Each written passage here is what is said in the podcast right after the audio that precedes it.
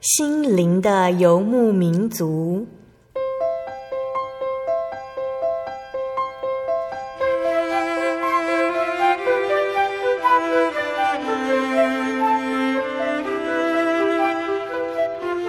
在这个谁都不管谁的后现代社会里，每个人的心灵都是游牧民族。成长的过程就是寻找的过程。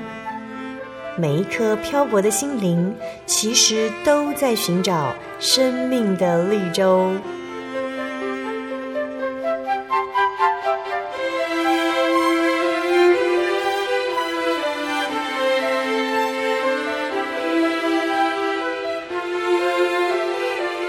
本节目由真耶稣教会台湾总会制作，欢迎收听。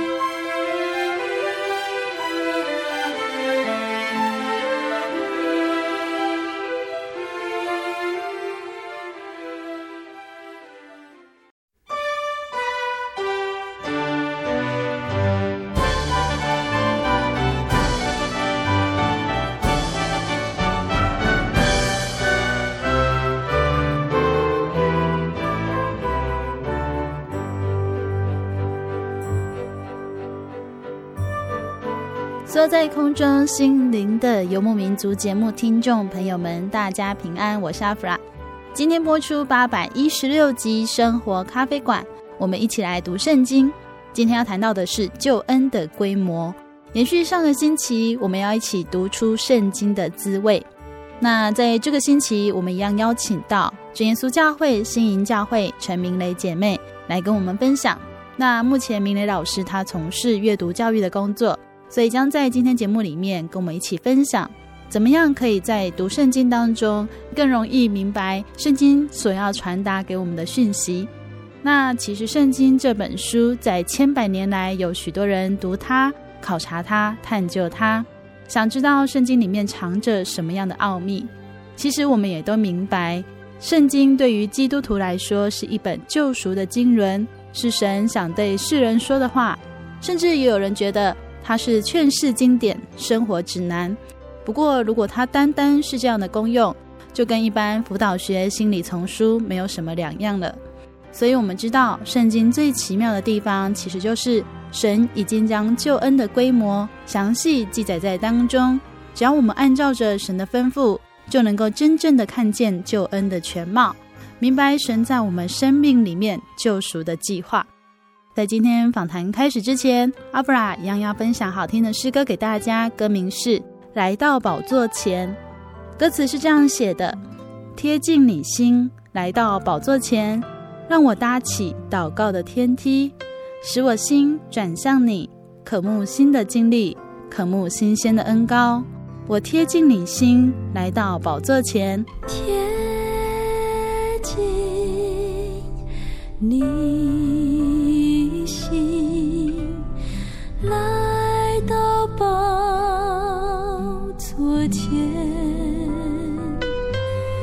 让我打起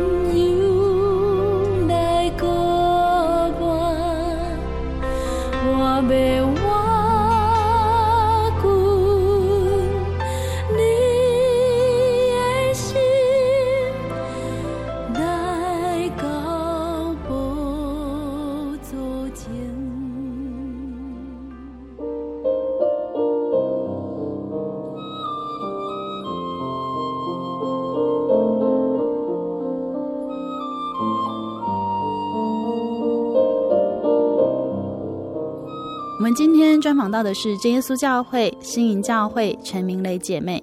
明磊老师她目前从事于阅读教育的工作，在今天要跟我们一起来分享如何在圣经当中读出它的滋味，以及明白圣经要告诉我们的讯息。那先请明磊老师跟大家打个招呼。哈利路亚！各位心灵游牧民族的听众朋友，大家平安。很高兴可以在这个地方再次跟大家一起来思考神的话语。来从神的话语当中，我们一起来体会神恩典中满满的爱。其实读圣经真的是好像我们在跟神的对话。所以我个人的建议是这样：当你决定要来读圣经，要来认识神，那就一定不能忘记一件事情。你是在读神的话语，也就是说，我们在读圣经，跟我们一般在读外面的书，一定有一个很重要的不同，是你先相信有神，这个一定要先放在我们的心里。我是很清楚，我要透过四福音书，要来认识这个救我的神，来认识这个爱我的神，也要来认识这个神里面的公义与他的审判。那所以，我们一开始在读圣经之前，一定要先想起来，《提摩太后书》里面保罗这么说：“他说，你为什么要明白圣经？那是因为你相信耶稣基督。你要先相信耶稣基督，相信他是我们唯一的救主，那么你才会从这里面得着救恩的智慧。你只有先相信耶稣基督，那么你才可以读出圣经里面重生而来的恩典跟滋味。”老师跟我们提了一个方式，就是用那种故事情节对照，那可以用在新约，可以用在旧约。但我们其实也知道，在圣经整本里面，故事可能占了一半，那另外一半是我们比较难以在当中看见故事情节的。那圣经上也很多是这样，那我们有什么方法，也可以尽量的把它读出来？好，对啊，我们其实一开始就有说到说，整本圣经哦，之所以难。就难在有些真的是比较没有故事情节，好像立位记在讲这个祭司要怎么献祭呀、哦，那这个时候我们就会想说，那您分享的都是故事，那我当然也愿意读故事，而且这样的读可能也不是太难。但是我们如果说要有全备的救恩，是整本圣经都要读，那一旦遇到这种没有故事情节，那该怎么办呢？哈、所以，这的确是我们可以一起来面对。这么说好了，我们可以在刚准备要读圣经，先在起步的时候，我们可以先从这些有故事情节开始读。那一段你已经从这些有故事的情节里面，慢慢感受到了你自己跟神之间那美好的感情。其实，我们也会慢慢经历，经历什么？经历一种呢，我们开始真的是知道了神的救恩，真的是那么的美好。那我们开始知道了，在故事里面，神说，比如说啊，我们都知道，在约翰福音有一段故事，就描述到说，耶稣基督告诉其他人说：“诶，我的父工作到如今，我今天也工作，所以我也继续工作。”那是一个故事情节，那是在告诉我们说：“诶，耶稣基督还在继续为这个救恩而努力，所以我们也在为这个救恩而努力。我们今天蒙神的拣选了。”我们进来要为神的救恩努力，所以这个时候我们就可以开始慢慢的去想，诶，那我要努力什么？当然是要努力建造这个神的教会，让神的教会更加荣美。那我们怎么知道怎么样的教会是神所喜悦的？其实这就是我们常常说的圣经的规模。所以当你已经预备好了，你愿意来为神的教会努力了，你想要好奇神的教会的规模了。你自然而然，你就会碰到有一些是也有故事情节，可是不是像我们说的这一种，呃，个别的人物之间的跟神的关系。好比说，我们都知道在新约里面有很多的教牧书信，那这些教牧书信呢，你也许没有那么清楚地感受到像约书亚这种四十年来的点点滴滴的那一种情感，可在教牧书信里面，我们也可以运用刚刚那样的方式。来体会，体会我们在教会里面，我们怎么样来共同建造教会。举个例子来说，好像我们提多书，不是我们最常翻到的西约的教牧书信。我们比较常会在聚会当中听到提摩太前书、提摩太后书、彼得前书，那这些人都是我们很熟悉的，所以我们如果要来揣摩他也不困难。可是像提多书，诶，那提多是谁呀？我们比较少碰到，所以这个时候我们就可以建议大家在做一件事情。好，那提多是谁？那我要怎么来看待保罗要提多做什么事情啊？好，那当然我们就可以读提多书喽。那在读提多书的时候，我们就会看到一些这个我们不太认得他的地名，或者是啊、比如说我们读提多书的第一章，我们就读到了第五节说：“诶，我从前留你在隔离底，是要将你那没有办完的事都办整齐了。”又照我所吩咐你的，在各城设立长老。好，那这个时候我们当然就知道，哦，这是保罗在告诉提多，你要好好的把这个教会的一些组织啦，或者是问题，把它澄清。那你就会想，这个跟提摩太前书不也一样吗？这个在提摩太前书不也说过了吗？那如果我们想要明白，我们就有一个方法，我们可以先去问。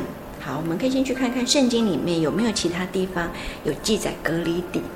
那现在我们都有很多圣经工具，你一查你就发现哦，有什么地方也有讲到隔离底，你大概就可以知道了什么哦，知道了隔离底这个地方的地理背景，或者它曾经在什么地方出现过。那所以同样的道理，如果我们不知道谁是提多，那这个时候你一样用圣经查询，你就可以查得到。哎，也有其他的地方出现提多，你就会发现，在哥林多前书、后书都出现了提多。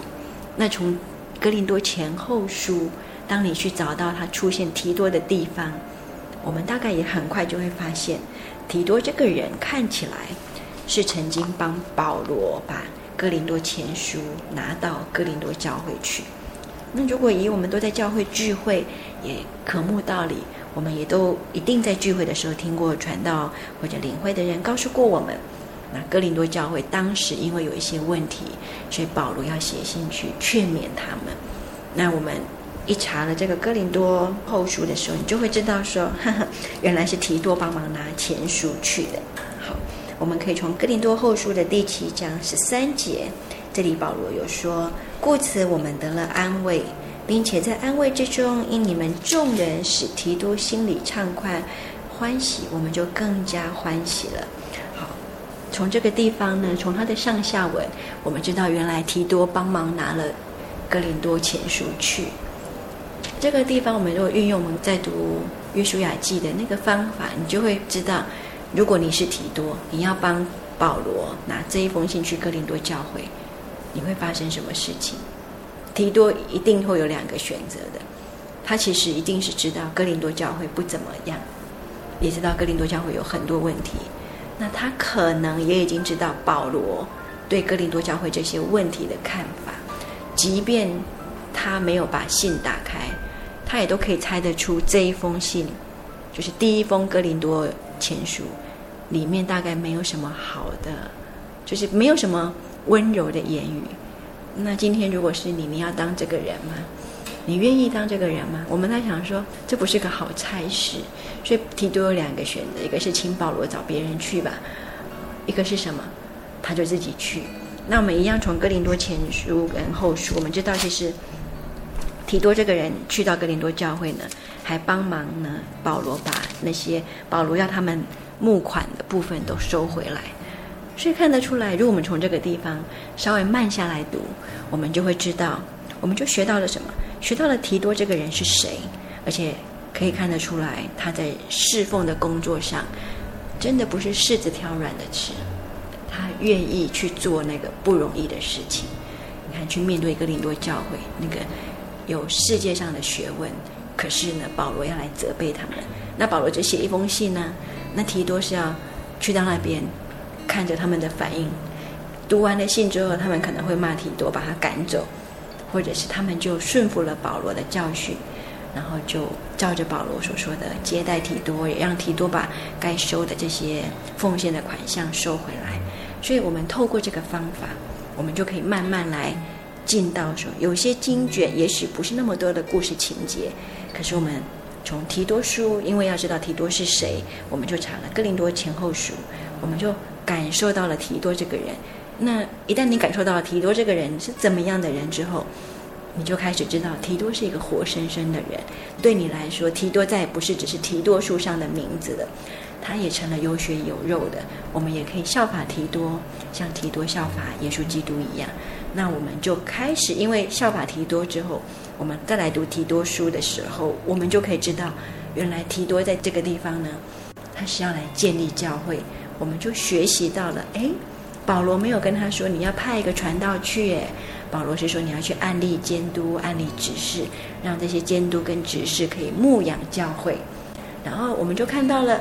监督跟指示当有怎么样的为人，也就是我们常常说的，我们在读圣经的时候可以有一些些分段。好，我们就一起假设你现在的手上有圣经，你就翻回来提多书的第一章，我们来看他的这个第五节一直到十四节。我们说这是教牧书信，保罗要告诉教会怎么样建立教会。那我们说，我们刚刚因为明白了神的救恩，我们也愿意在教会当中一起来建造教会，所以我们就看到了保罗跟提多说，你要选的监督跟执事是怎么样的人？诶，他要能够在家里管好自己的儿女，这是在第六节。那在第八节这里呢，有所谓的世界上的好名声，就是有爱心、有好行为，然后要圣洁。能够持守圣洁的道理，然后还说什么？还有第九节说要坚守所教的真实的道理，能够将纯正的教训劝化人。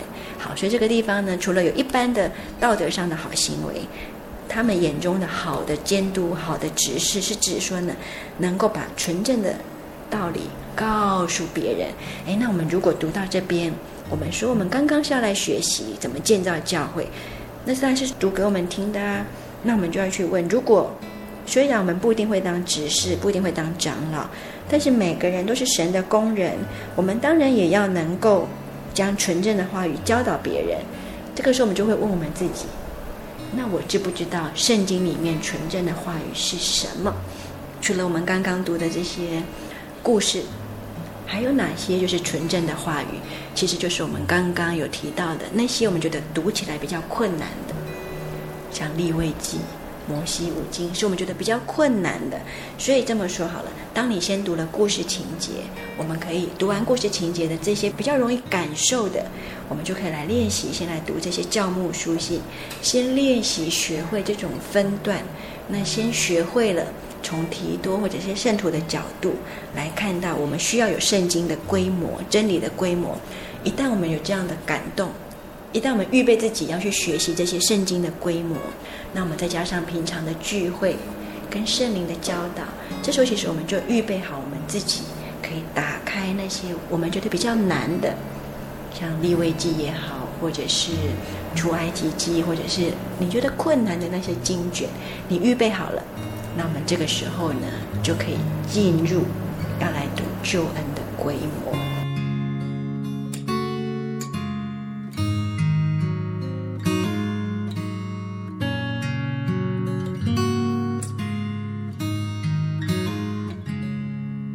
接下来跟大家分享好听的诗歌，歌名是《甜美的声音》，歌词是这样写的：耶稣我主，何等渴慕，单为你歌唱，用我全部生命，哦主我神，我的赞美献上，当作活祭，我愿一生为你，这是我心中所渴慕，是我所求，献上赞美，献上尊荣给你，耶稣，我愿他能成为你耳中甜美的声音，我主。我的心已被占据，单单为你。耶稣我主，何等渴望，单为你歌唱，用我全部生命。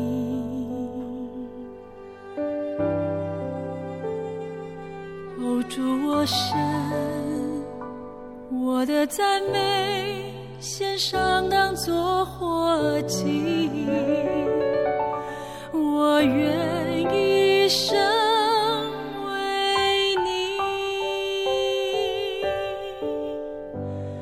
这是我心中所渴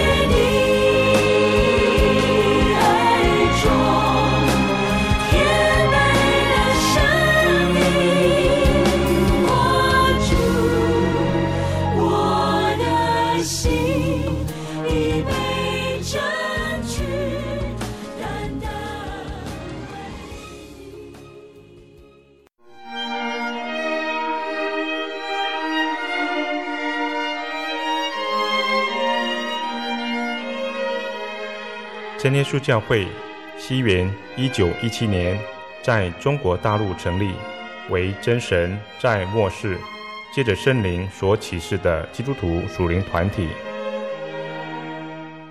以回归圣经并延续使徒时代教会的精神，来传扬得救的全备福音。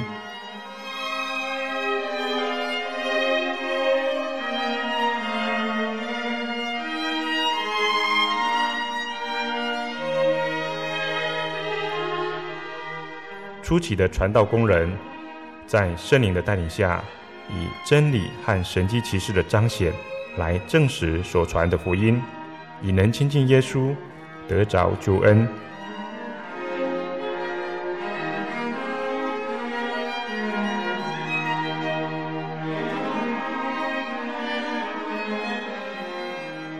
短短的几十年间，福音迅速地进展。包括整个中国大陆及台湾，直到今日，福音也传达全球各地。欢迎您亲临各地真耶稣教会，查考前辈的福音，共享生命之恩。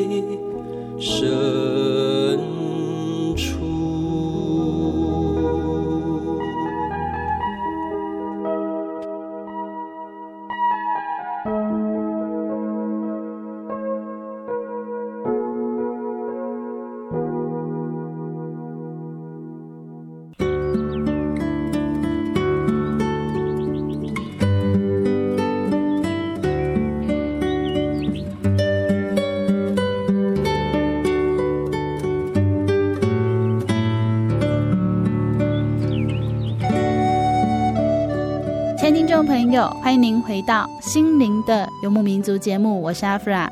今天播出八百一十六集《生活咖啡馆》，我们一起来读圣经，探讨的是救恩的规模。我们专访到的是真耶稣教会新营教会陈明雷姐妹。明雷老师从事阅读教育的工作，将在今天的分享里面提供一些读圣经的方法给大家来参考哦。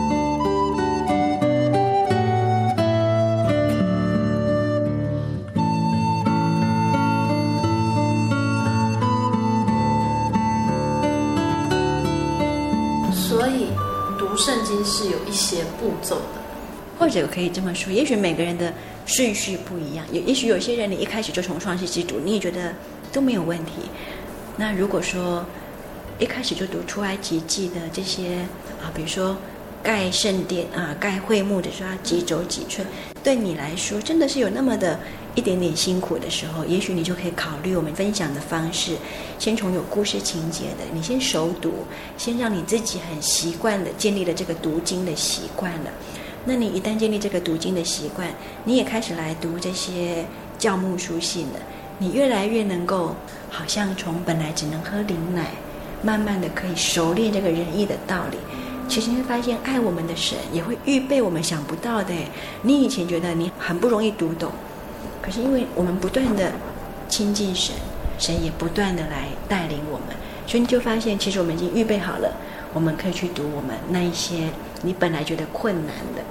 那所以，一旦你本来觉得困难，好比说，你就会说：“哎，对我来说，你可以开始觉得，嗯，比如说，当神跟他们说，金香炉要外面包金子啊，里面用香柏木啊。”然后约柜也是要外面包什么，里面包什么啊？这以前我们在读的时候会很困难，可是现在因为你已经预备好自己了，你已经建立了你的读经的好习惯了，你也可以不断的去感受神的救恩了。这个时候，爱我们的神在圣灵当中也必然带领我们真正的看见神的真理的规模。这个时候，你可能会经历一种。诶，不会再打瞌睡了，也不会像我们常常听到的笑话说：“哎呀，总是出不了埃及，读读读就睡着了。”不会的，因为神的话是苏醒我们的心的，我们就开始觉得读得出味道了。那当然，这个时候在读得出味道的时候，你还是有，也许你会感觉到一点点困难，一点点困难是说几轴几轴对你来说很难，你不知道这个是什么意义。那这个时候你要怎么办呢？我们还记不记得我们在节目一开始有说，我们整个在读圣经的时候都不能忘记一件事情，我是要来相信耶稣基督，让我有得救的智慧。那因为是得救，好，那我们就去想啊，得救嘛，怎么样才可以得救？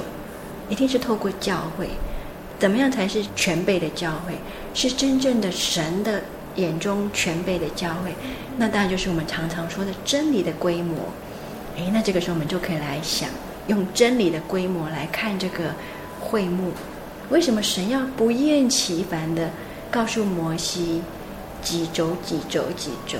而且如果我们稍微读圣经，常常读之后，你就发现，诶，在出埃及记里面，常常就不断的出现说，神讲了几轴几轴之后，就跟摩西说，诶，一定要记得哦，要照着我在山上吩咐你的样式。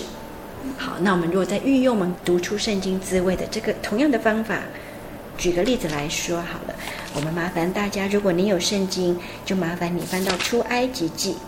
那我们在读出埃及记的时候呢，我们来看这个，我们说那个圣殿的规模，常常让我们觉得最枯燥繁琐的二十五章，二十五章第九节这里，他说制造帐幕和其中的一切器具。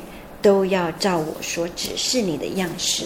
那这个字面来讲，平铺直叙呢，就是神跟摩西说：“你要照着我的样式。”那我们如果是接收这一句话的人，其实你可以这么想：神就是说，你不可以用你的样式了。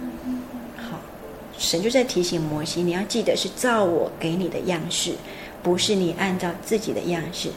那你如果再把它多去想一点。什么叫做要照着神的样式，而不是照着我们的样式？不困难哦，因为你看我们现在来，比如说我们说安息日是神吩咐我们的，是救恩，是神要我们照着他的样式来守安息日。那我们都知道，很多传道都会跟我们分享，我们来守安息日是照神吩咐嘛，哈，就说好，我们该来聚会就要来聚会，你该有什么样式就要什么样式，而不是说我们自己觉得好吧，十点聚会，我十点半来也没有关系啊，你十点半来也没有关系，这个就是照你自己的样式，不是照神的样式。可是你会发现，我们很容易就会照自己的样式，那因为我们很容易照自己的样式。所以神才告诉摩西：“你一定要记得，要照我的样式，因为这个跟救恩的规模有关。”那我们如果再来看这个出埃及记的二十六章，我们如果又读了读到三十节，这个地方它又出现一次，要照着在山上指示你的样式立起帐幕。如果刚刚只是二十五章那一句话，我们第一次把它解释清楚，是神在提醒我们不可以。自己松动哦，你不可以自己说我想要怎么盖就怎么盖。那已经讲了一遍了，为什么要再讲第二次啊？而且事实上呢，他不只说第二次。我们在这个圣经当中，我们会看到神不断地吩咐摩西说：“你一定要记得要照着我在山上所指示你的样式来做。”我们再看二十七章第八节，这里又说到了，都照着在山上指示你的样式来做。哦，一而再，再而三的时候，这个时候我们在读书的时候，我们就会有一个方法，有一句话，如果这个作者不断的讲，那就表示这是这个作者非常在乎的，而且是这个作者一定知道是我们读的人最不容易做到的，所以他才要不断的讲，不断的讲，不断的要你记得这件事情。所以我们回到我们这个真理的规模，那就表示，哎，盖会幕这件事情。要照着神的样式，那我们就可以这么想哦。那难道会有人不照着神的样式吗？怎么可能呢？怎么会可能不照着神的样式呢？我们一定会想，当然会造成神的样式啊。好，但是回过头来想，今天如果你是摩西，神在山上告诉你，这个会幕呢，要先从圣所至圣所，然后到外面的祭坛，有这么多诶。有这么多，对摩西来说，他可以选择什么？反正我就是知道，神要盖会幕，他要住在这当中，与我们百姓同在。那至于说是不是一定要几个扣环，有那么重要吗？然后我们人的角度会觉得有那么重要吗？那个扣环是什么颜色织的？有那么重要吗？哎，也许真的是有，因为呢，这是救恩的规模。你不明白，可是神就先写下来给你了。所以透过这个时候呢，我们就可以知道哦，那既然这么重要了，难怪我们需要花时间慢慢的读，慢慢的读每一个到底为什么要用什么线，怎么样来做，都要写得清楚。那就表示什么？你在读出埃及记的时候，你可能就不能像在读这些嗯福音书或者提多书，可以读那么快。因为你如果要真正的读出这个真理的规模，你就要练习慢下来。比如说，我们就要来去想：哎，为什么要做金灯台？然后，为什么金灯台一定要这么做？你就可以慢慢的想了。好，这个时候你慢下来之后，你还可以做什么事情？这个时候呢，你可以去问。好，你就跟自己说：那我今天只读一小段，因为在出埃及记可能不适合一天读一章了。我们可以说：我先读一小段，我只读。这个祭坛，就是为什么这个要有祭坛？诶，那我们是不是可以怎么做？当你要读出这个滋味的时候，你就可以练习。你也可以真的拿笔画画看，你就把那个比例画出来，去想想看。诶，要有一个祭坛，比如说我们看二十七章，说用皂荚木。好，我们先不要管那个木头是什么，但是他告诉你，这个祭坛的样子是四方形的，而且是正方形。但是不是正立方体，因为是长五轴、宽五轴、高三轴了。哎，那我们就可以自己画画看呢、你画画看之后，他说有了这个木头，再来用铜把坛包裹，还要做盆呢，收去坛上的灰，还要做铲子、盘子、肉叉子、火鼎。其实当我们慢下来把它画出来，你会发现呢。我们在跟神真正的去明白这个救恩的规模，因为我们先画画了这个东西之后，你每一样，你每一天画一点，那你到最后你，当你读完整个出埃及记，你就会知道每一个神所要他做的，都是跟他们要来进到至圣所是有关的。哦，因为我们神的荣耀在这当中，要吩咐我们去遵行。你要进到这里，那个祭坛，好到金香炉，然后这些布幔。当你每一天一小段一小段，就好像我们在看连续剧啊。好，我今天只先做完了这个祭坛，我就忍不住想要知道明天这个金灯台应该要长什么样，再来那个陈设饼应该长怎样，全部都盖好之后。那个祭司要穿上什么衣服才能够代表祭司的样？然后他要怎么进到这个至圣所？你会发现，当我们慢慢慢慢这样子读，你就会真的读出真理的规模。所以就是说呢，遇到不同的经卷，的确是会有一点点不太一样的读法。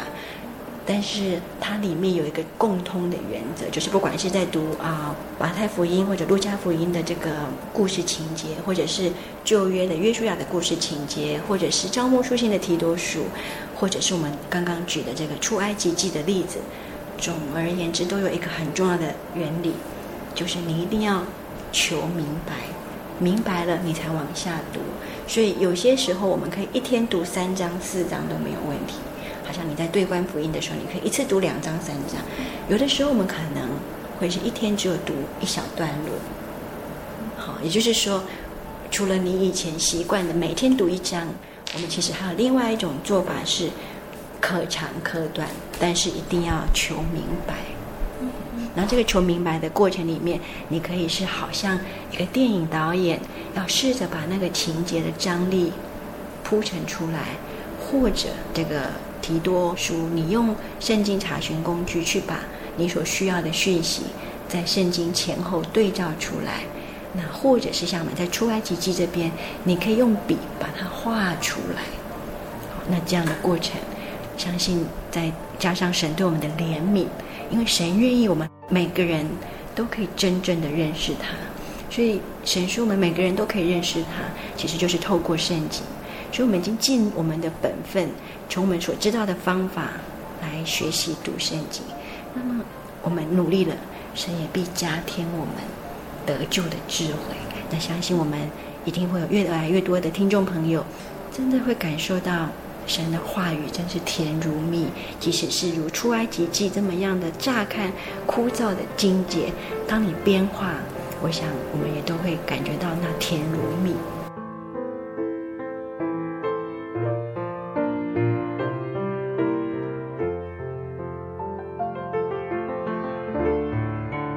节目当中，老师提供的对照，就是你把相似的拿出来比对一下，然后也有这样子可以用画的。对很多听众朋友来说，会幕会幕虽然常常听，但是其实对于它长得怎么样，其实我们没有很大的一个概念。那圣经里面也有曾经有一些插图，可以看得出圣殿的全貌。那其实都好像有一种你会觉得。是不是有一个规格在那边？啊，老师刚才提到说，出埃及记里面有多次提到照着神的样式。那其实我们如果有一些圣经工具，搜寻样式那两个字，也会发现后来所罗门建殿的时候也是照着那个样式。所以应该是有什么神要告诉我们的东西在里面。是 是啊，其实好像刚刚主持人分享到。其实，因为我们现在都有圣经查询工具，如果说要照着神所指示的样式来建造神的会幕或者是圣殿，其实，知道神真的很恩待我们。我们现在真的，你只要愿意用这些工具，你大概很快就会发现，要照着神所指示的样式来盖，其实从创世纪就开始了。从挪亚盖方舟，摩西盖会幕，所罗门盖圣殿。一直到以西结先知看到的新的圣殿的样式，都是要照着神的样式，所以真的很感谢神。其实只要我们愿意，你就会看到这就是真理的规模，也就是教会也是要按着神要求的尺寸来盖。也就是说，为什么我们知道我们真耶稣教会是神眼中唯一得救的教会，因为我们是照着神所指示的样式所建立的教会。我们并没有更动，我们并没有说哦，那这个洗礼有点麻烦，我们就省略了吧。我们也没有说这个哪一天聚会都好，不一定要在礼拜六吧。啊，我们没有去更动，所以我们是照着神所要求的样式。所以这就是为什么，所以我们一定要在神的话语中学会这个真理的规模。你一旦真的读出这个滋味了，我们就不再动摇。那当然，也许会有些听众朋友会想：哎呀，那要知道这些查一查，我好像也没什么感觉耶。其实是这样，有的时候如果你只是查一查，那你没有自己呢，再多付出一点力量，也就是我们常常说的，你要尽心尽力。也就是说，你知道，我们现在其实也不一定要那么大费周章的来画这些会幕，一样的圣经工具也会有人画好给你。可是，别人画好的终归是别人，你就不会一字一句的去体会到神。那你若愿意拿起笔，自己一节一节的这样子照着神的样式，一节一节的慢慢画，好像我们说出埃及记二十七章，你就一节一节。他说：“造葭木，坐坛四方，你就把它画出来。你知道，在这当中你是费力量的，但是因为你费了这样的心力，你就感受到了你跟神之间甜如蜜。是这样子跟我们的分享哦，就是我相信听众朋友其实可以试着拿笔出来画。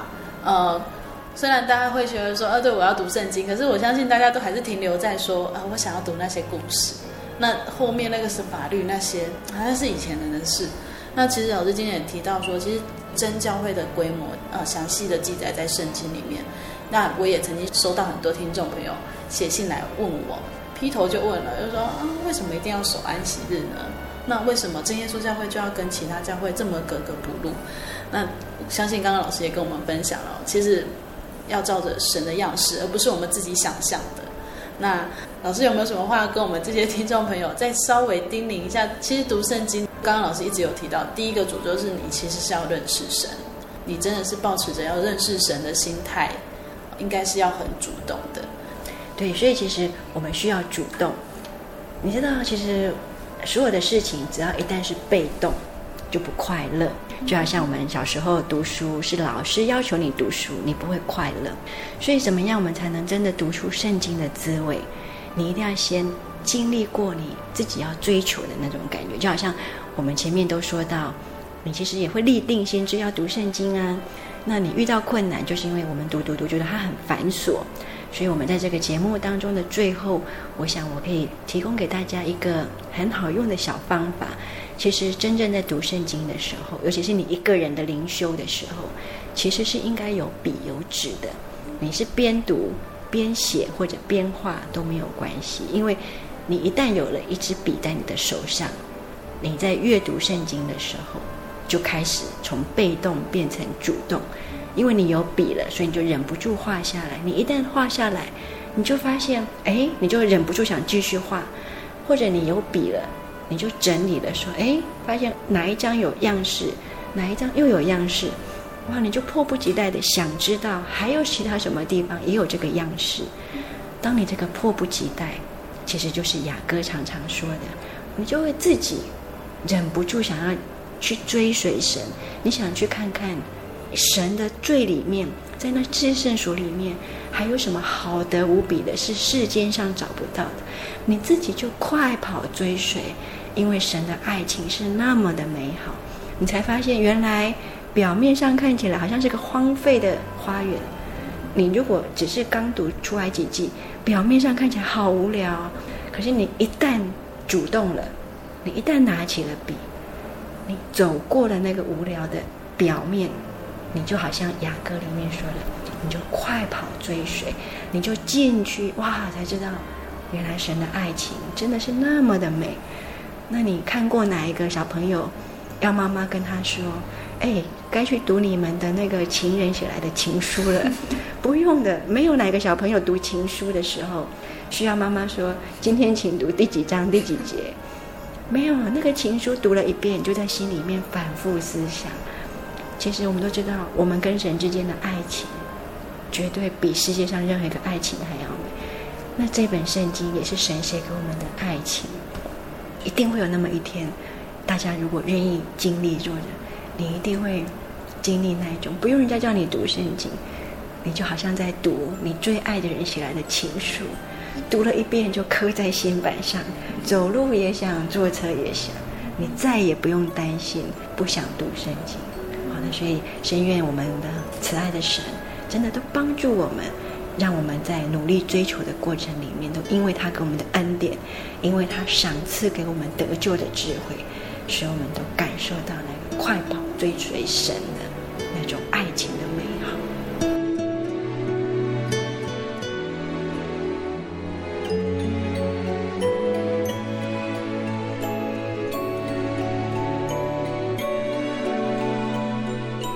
亲爱的听众朋友，在今天节目当中，明磊老师跟我们分享了救恩的规模。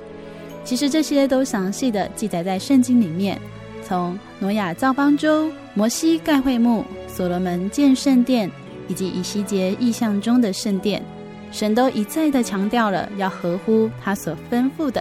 其实这不只告诉我们建造圣殿、会幕要依照神的方式。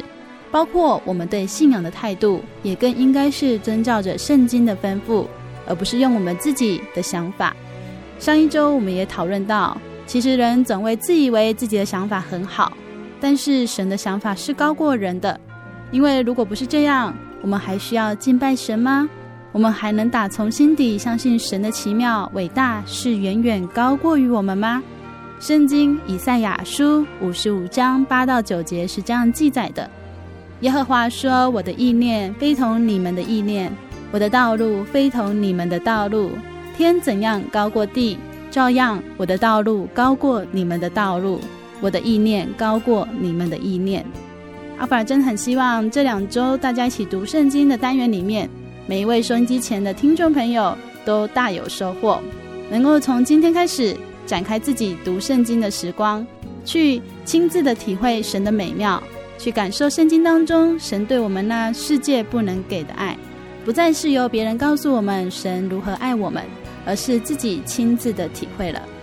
如果您喜欢今天的节目，欢迎您来信与我们分享，也可以索取节目 CD、圣经函授课程。来信请寄台中邮政六十六支二十一号信箱，台中邮政六十六支二十一号信箱，传真零四二二四三六九六八零四。二二四三六九六八，谢谢您收听，我是阿弗拉，愿您平安，我们下周再见喽。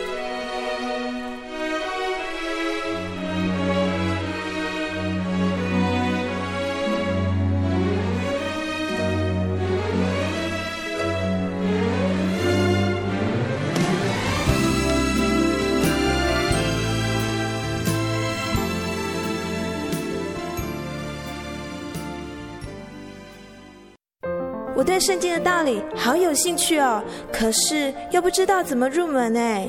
你可以参加圣经函授课程啊！真的啊？那怎么报名？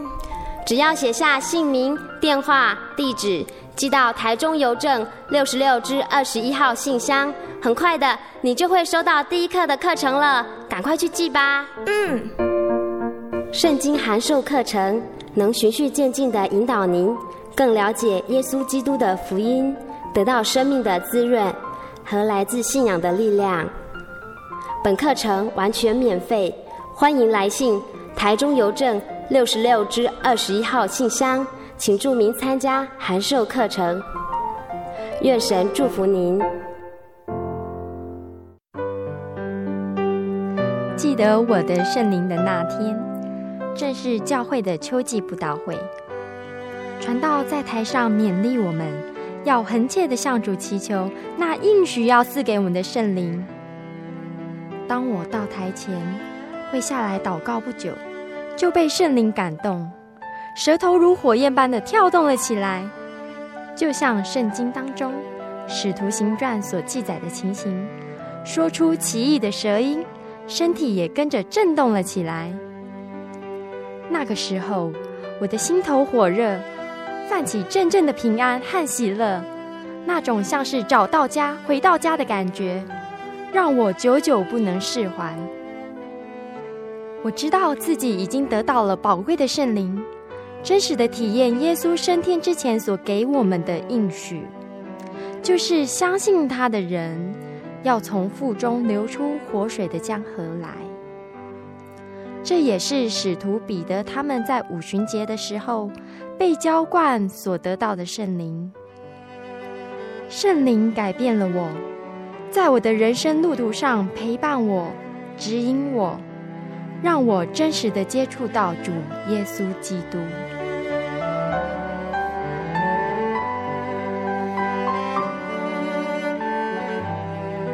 圣灵就是真神所赐的灵。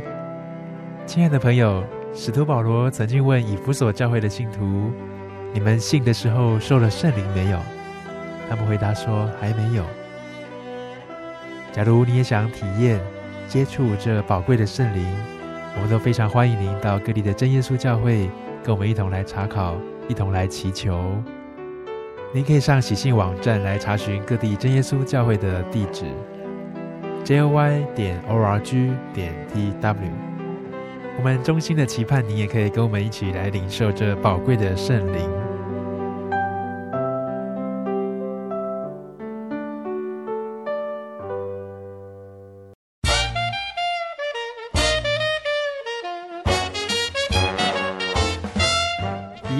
阿喜，好久不见，你要去哪里？我今天要去教会。哎，今天是星期六，又不是星期天。我们真耶稣教会都是在星期六守安息圣日的哦。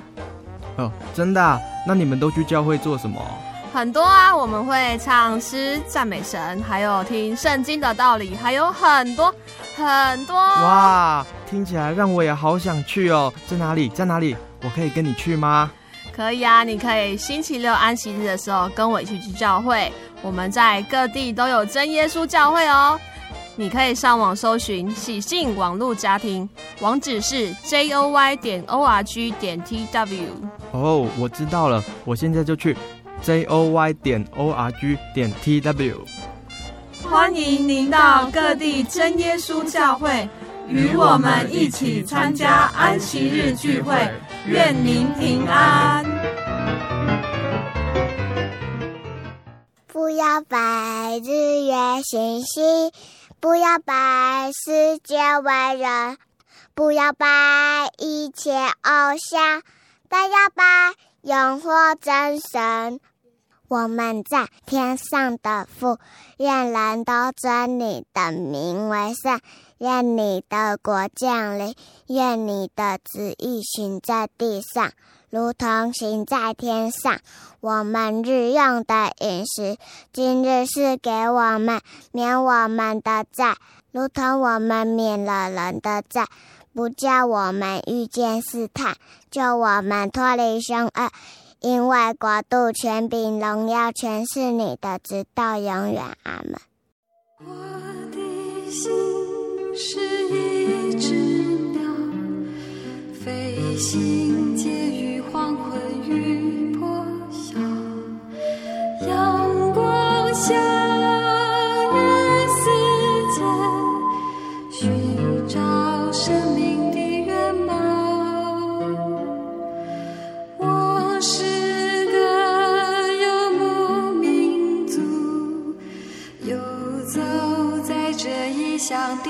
笑，